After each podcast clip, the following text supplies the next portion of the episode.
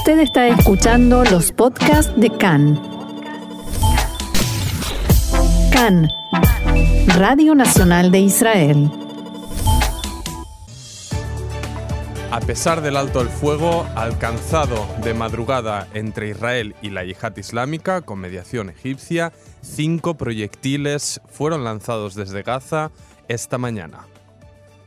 El presidente Rubén Rivlin aseguró que Israel protege a sus ciudadanos y que solo la calma será devuelta con calma.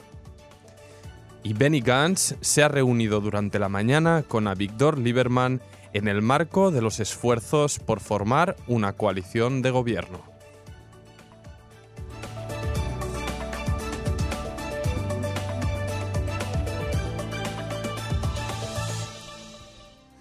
Y ahora sí, entramos al grueso de la información como avanzábamos en nuestros titulares. Esta madrugada, gracias a la mediación nuevamente de Egipto, del Cairo, que oficia de mediador cada vez que se lamentablemente la situación se complica entre Israel y Gaza, ha ejercido de mediador, en este caso, entre Israel y la yihad islámica, ya que recordamos jamás en esta última escalada de tensión se ha mantenido al margen de las hostilidades y anunció que se llegó a un acuerdo de alto al fuego que se pondría en vigencia a partir de las cinco y media de esta pasada madrugada. Sin embargo, ha habido una sorpresa, nosotros estábamos justo preparando el programa, y es que la yihad islámica siguió disparando contra los poblados israelíes del sur, a eso de las 6 y posteriormente cinco cohetes fueron disparados contra los poblados aledaños a Gaza y Netibot cerca de las 11 de la mañana aproximadamente y dos de ellos han sido interceptados por la batería antimisiles cúpula de hierro. Uno de los cohetes ha impactado en una plantación agrícola cerca de Sdot Negev, cerca de los trabajadores que se encontraban ahí. Afortunadamente no se han registrado heridos en el impacto. En total, durante estas dos jornadas de intensa violencia fueron disparados desde Gaza hacia Israel más de 450 misiles y cohetes. Cerca de un 60% cayeron en terreno abierto, mientras que un 90% de los proyectiles dirigidos hacia zonas pobladas fueron interceptados por el sistema defensor cúpula de hierro. Estos son datos que informó el ejército israelí. Y el Maguen David Adom, la Cruz Roja, trató a 78 personas desde el comienzo de la escalada. Una mujer sufrió heridas de media consideración en Ashkelon cuando un cohete cayó sobre una residencia de ancianos y otras tres personas resultaron levemente heridas, 37 sufrieron heridas mientras corrían a tomar refugio al sonar las sirenas y otras 37 sufrieron ataques de pánico. Una de ellas el primer día era una chiquita de 8 años que se colapsó y eh, la tuvieron que tratar de emergencia justamente por, mm, por este colapso y las fuerzas de defensa israelíes dieron por culminada la operación denominada Cinturón Negro, que tenía por objetivo debilitar las capacidades del grupo terrorista Yihad Islámica. En total, unos 25 terroristas fueron aniquilados mientras disparaban o preparaban nuevas salvas de misiles contra territorio israelí y entre y entre ellos destaca obviamente la figura del comandante Baja Abu al-Ata, comandante del Comando Norte y responsable de un gran número de atentados y misiles contra Israel. Como apunte, añado que este comandante Abu al-Ata era considerado un un ala libre, por así decirlo, que ni siquiera jamás quien tiene el control en la franja palestina podía tomar el control sobre las decisiones tomadas por este comandante de la yihad islámica que recordemos también fue quien ordenó varios de los lanzamientos previos durante los últimos meses que a punto también estuvieron de desembocar en una escalada o una guerra a gran escala. Además, esta madrugada murió en ataques de la Fuerza Aérea el comandante de la unidad de la Yihad encargada del lanzamiento de cohetes, además de decenas de objetivos armamentísticos de la organización. A su vez, el ejército israelí afirmó que se destruyeron túneles, instalaciones militares, navíos de la Fuerza Marítima de la Yihad y fábricas y depósitos de armamento. Además, se estima que nueve civiles palestinos fallecieron como resultado de los ataques aéreos israelíes. Según el Ministerio de Salud de Gaza, bajo control de Hamas, seis de ellos eran niños y tres mujeres. El Comando de Defensa Civil anunció esta mañana la normalización de las actividades, incluyendo las clases escolares en todo el país a excepción de las zonas fronterizas con Gaza, es decir, Esderot, la costa de Ashkelon y los kibbutzim y las comunidades más cercanas a la frontera. Y como destacar, en el primer día de las hostilidades, el lunes, por primera vez desde la Guerra del Golfo, en los 90 fueron anuladas las clases aquí en Tel Aviv, desde donde nosotros estamos retransmitiendo, ya que a primera hora de la mañana empezaron a sonar aquí las alarmas, algo, y esta anulación fue un hecho insólito. Hemos, estamos tristemente acostumbrados a estas eh, escaladas e intercambios eh, de fuego en los últimos meses, pero habitualmente la cancelación de la actividad se ha limitado solo a las zonas afectadas, las zonas más cercanas a la frontera y como decimos, esta cancelación de la actividad en todo el Gush Dan, el área metropolitana, fue un hecho novedoso y que obviamente em, despertó la, la, alerta y también el debate en los medios de comunicación israelíes sobre la idoneidad o no de la decisión. Hay quienes obviamente defienden que sí, porque no se sabía cómo podría continuar la situación y hay quienes defienden lo contrario porque no pasó la situación de más allá de dos alarmas que sonaron a primera hora de la mañana en Tel Aviv y las ciudades adyacentes, Rishon, Jolón, Batiam, etc. Y en este sentido, el presidente del país, Rubén Rivlin, una vez conocidas eh, los detalles del cese al fuego, ha afirmado esta mañana que Israel demostró durante esta última ronda de confrontación que, ante todo, protegerá la seguridad de sus ciudadanos.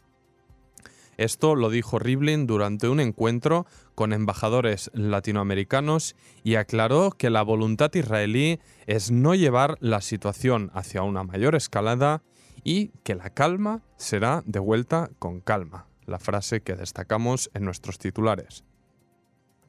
En otro sentido, el director del Consejo, Regional Sha'ar Anegev, Ofir Lipstein, comentó que a pesar de que la, operación militar fue exitosa, todavía, en su criterio, hay carencias en el terreno político. Abro comillas, no se logró un acuerdo y las organizaciones terroristas siguen disponiendo de misiles y no cederán en las protestas en la frontera de cada viernes. Lipstein agregó la dificultad que viven los residentes en el sur en los últimos años debido a los proyectiles lanzados desde Gaza y puso, puso especial énfasis en los niños. Además, en rescato unas palabras que escuchamos del alcalde de Sderot, Alon Davidi, que comentó en una entrevista con Khan esta mañana, reiteró de hecho lo que suele comentar después de cada escalada cuando es entrevistado en los medios y dijo que estamos preparados para mantenernos un mes o dos meses si es necesario en el refugio, pero exigió nuevamente a los altos mandos políticos y militares del país una operación a gran escala en Gaza para terminar de una vez por todas, dijo, con la amenaza de los misiles. Y el nuevo ministro de Defensa, recordemos, nombrado y que tomó posesión del cargo el propio primer día de, la escalada, Naftali Bennett de Ayamin Ahedash, ha asegurado que las reglas del juego nuevas han quedado claras tras la violencia registrada en las últimas dos jornadas, alegando que el ejército tendrá bajo su mando plena libertad de acción. Abro comillas, un terrorista que intente dañar a ciudadanos de Israel no podrá dormir tranquilo, ni en su casa, ni en su cama, ni en ningún otro lugar.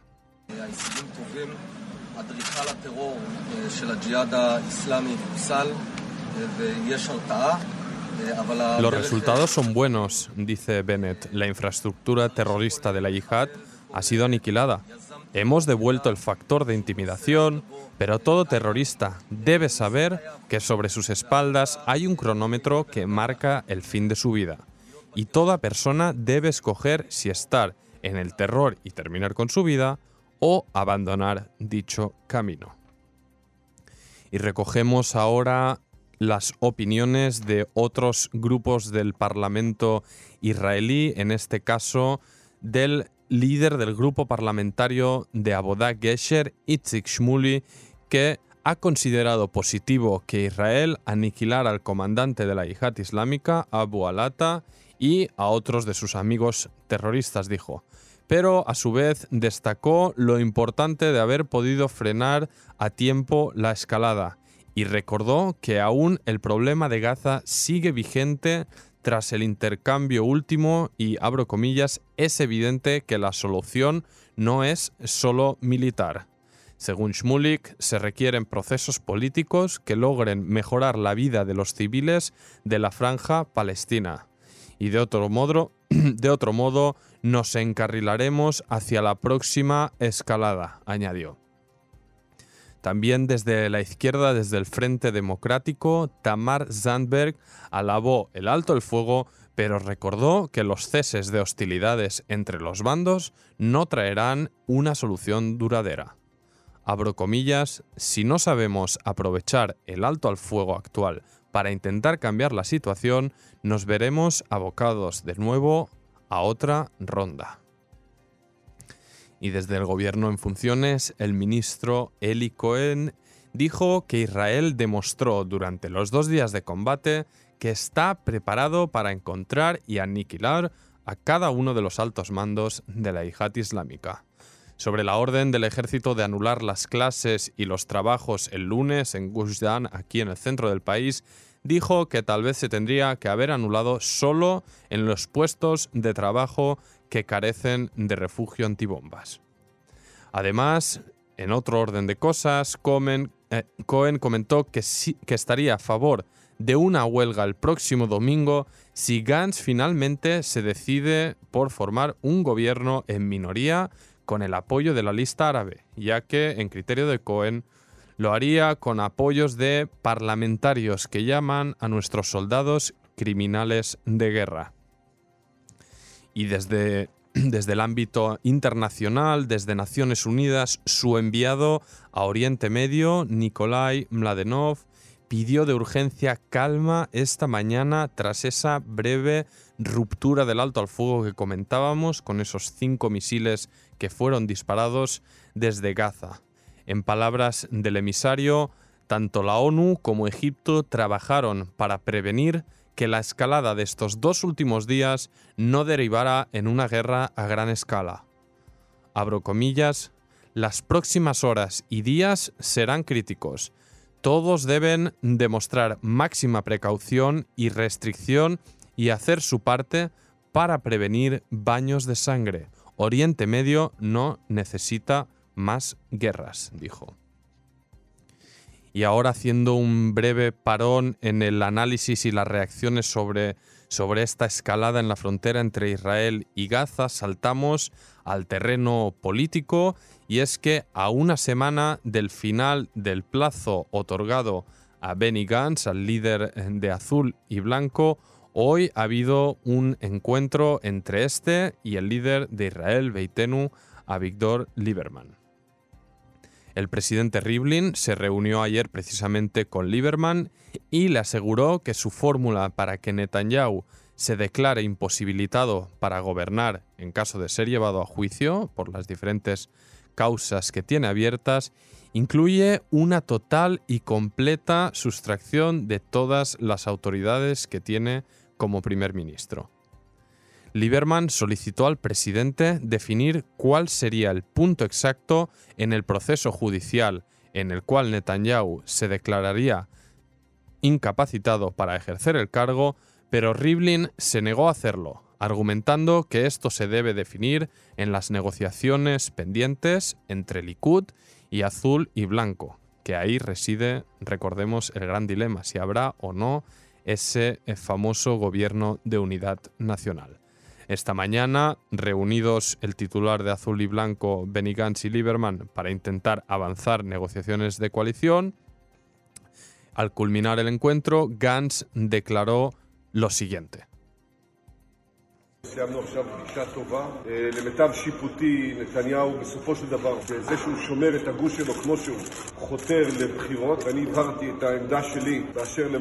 Finalizamos una buena reunión, consideró Benny Gantz. A mi entender, Netanyahu, al fin y al cabo, al querer conservar el bloque, está buscando llevarnos a elecciones. Aclaré mi postura sobre las opciones posibles. Estoy dispuesto a considerar toda opción que nos ahorre otras elecciones, siempre y cuando sea acorde a mis principios con respecto a las causas de Netanyahu en la justicia. Acordamos con Lieberman volvernos a reunir la próxima semana para ver con qué se puede avanzar.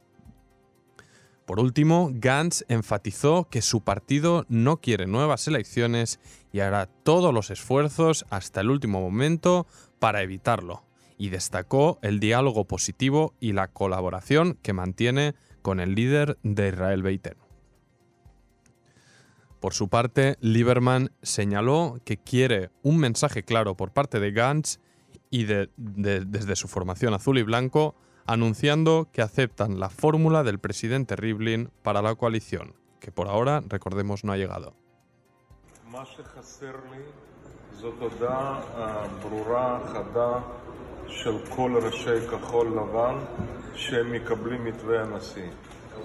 Lo que me falta es un mensaje claro y conciso de todos los líderes de azul y blanco aceptando la fórmula del presidente. De Netanyahu solo escuchamos un no muy fuerte, que no acepta nada de lo que se le propone. Nunca escuché ningún sí, ni nada positivo. Haré todos los esfuerzos por evitar una tercera ronda de elecciones y formar un gobierno nacional amplio. Lieberman aseguró también que lo más importante para su partido es lograr un gobierno de unidad, incluso más que el hecho de integrarlo. Abro comillas, si logran entenderse y formar un gobierno, incluso sin nosotros, los vamos a apoyar y les vamos a dar un bonus de ocho mandatos a cambio de nada. Los desafíos de seguridad y económicos que enfrenta Israel dejan muy claro que lo peor que se puede hacer es arrastrar al país a otras elecciones. Mientras tanto, la parlamentaria Aida Thomas Suleiman de la lista árabe unificada afirmó en una entrevista que nadie acudió a su partido para hablar sobre la posibilidad de formación de un gobierno en minoría con el apoyo externo de los árabes. Ofer Shelah, de azul y blanco, dialogó esta mañana con Khan y expresó considerar que las posibilidades de formar un gobierno de unidad son mínimas y que esto lo entristece. Shelah añadió que Azul y Blanco continuará con sus esfuerzos por consolidar un gobierno durante la semana que le queda para hacerlo y enfatizó que la postura del Likud de que Netanyahu sea el primero en la, en la rotación y de que el bloque de los 55 como grupo inseparable sea condición que no se pueda negociar, son condiciones que todos saben desde su partido que no se pueden aceptar.